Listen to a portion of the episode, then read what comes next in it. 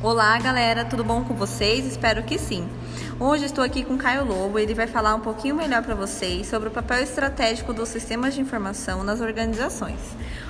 Olá, Caio, tudo bom? Boa noite, Camila, tudo ótimo. Bom, vou falar um pouquinho para você sobre o, o papel estratégico dos sistemas de informações nas organizações. Temos aí o quadro ambiental, que seria o planejamento de estratégica dos sistemas de informação fatores críticos de sucesso. A globalização de mercados, finanças e informações logísticas. Disponibilização de tecnologias. Temos a informática, a telecomunicação, que seria as TVs, internet e multimídia. Qualidade produtiva, competitividade, consumidores exigentes cada vez mais e redução de custo. Quem hoje em dia não gosta de pagar um pouquinho menos? Qualidade e produtividade, competitividade, consumidores exigentes e redução de custos. Consequências com o planejamento estratégico na organização. Negócio, missão, objetivo, fatores chaves de sucesso, pontos fortes e pontos fracos. Metas e projetos de ações que são implementadas no seu dia a dia nas organizações. Níveis organizacionais: operacional ou transacional, agilizando automação interfaces. Gerencial ou tático: desempenho funcionais e departamentos de metas. Estratégico: indicadores de desempenhos globais e tendências que vão evoluindo no nosso dia a dia. Sistemas de informações: ferramenta estratégica especificação, qualificação, mensuração e avaliação dos elementos. São fatores do planejamento estratégico organizacional. PDSI, Plano Direto de Sistemas de Informação, são indicadores de desempenho tecnológico de sistemas e equipamentos que auxiliam no departamento de RH e RF, numa linha horizontal temporal. Fatores críticos para o sucesso apoio e comprometimento de alta direção envolvimento global das funções na organização, alinhamento com o planejamento estratégico na organização, instrumentos de mensuração, controle e acabamento, base tecnológica atual, acessível a tecnologias e automação, banco de dados, linguagens, arquiteturas de softwares e de hardwares recursos humanos, materiais e financeiros, treinamento, suprimento e envolvimento de todos. Ótimo, Caio. Bom, depois de tudo que você me falou, quais foram as vantagens que esses sistemas integrados influenciaram nas organizações e trouxeram para o nosso dia a dia? Bom, Camila, é, com esses sistemas de integração, a qualidade de conversação entre os departamentos cresceu cada vez mais com a facilidade de você estar tá gravando um determinada, uma determinada informação no sistema e ela ficar ali gravada para qualquer outro tipo de setor ou departamento dentro da sua organização, tá podendo ter um acesso rápido e fácil, isso compôs que os departamentos conversassem entre si, facilitando a velocidade da informação.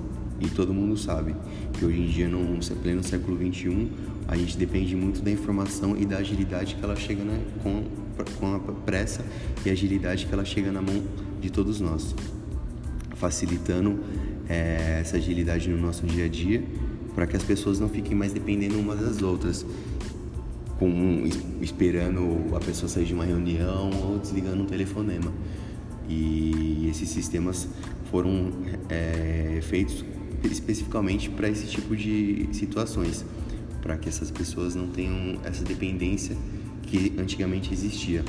E acredito eu que hoje em dia a tendência é cada vez isso mais isso melhorar cada vez mais e mais a criação de novos sistemas com novas empresas de tecnologias que investem altamente nisso só tende a crescer e a facilitar cada vez mais a vida de nós todos no ramo corporativo.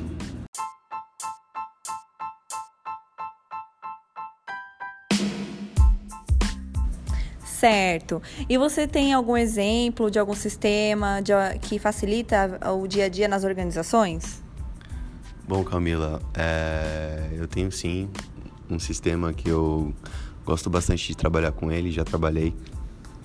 É, é um sistema que ajuda bastante as incorporações e as empresas de construção civil na interligação dos sistemas, dos departamentos entre si. Nada mais é que a Omega ERP, que é um sistema de construção civil que lá você consegue colocar todas as empresas, que seriam todos os empreendimentos que você tem em estoque.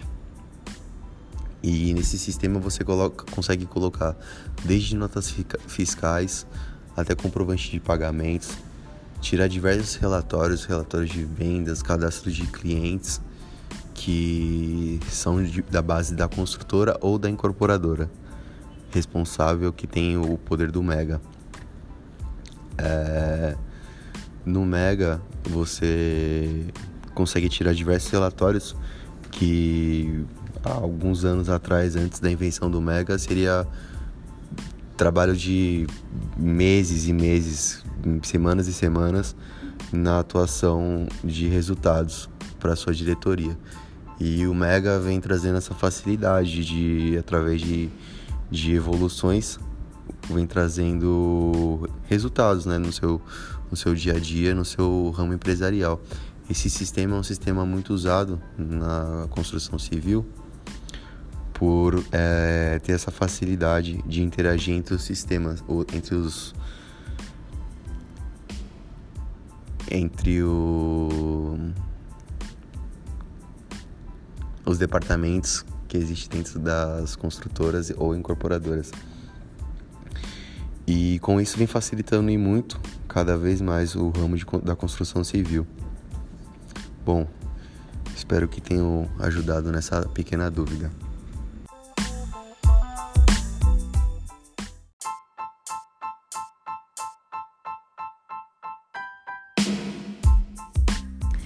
E no seu ponto de vista, você acha que a gente já atingiu um parâmetro bom ou a gente precisa ainda de melhorias?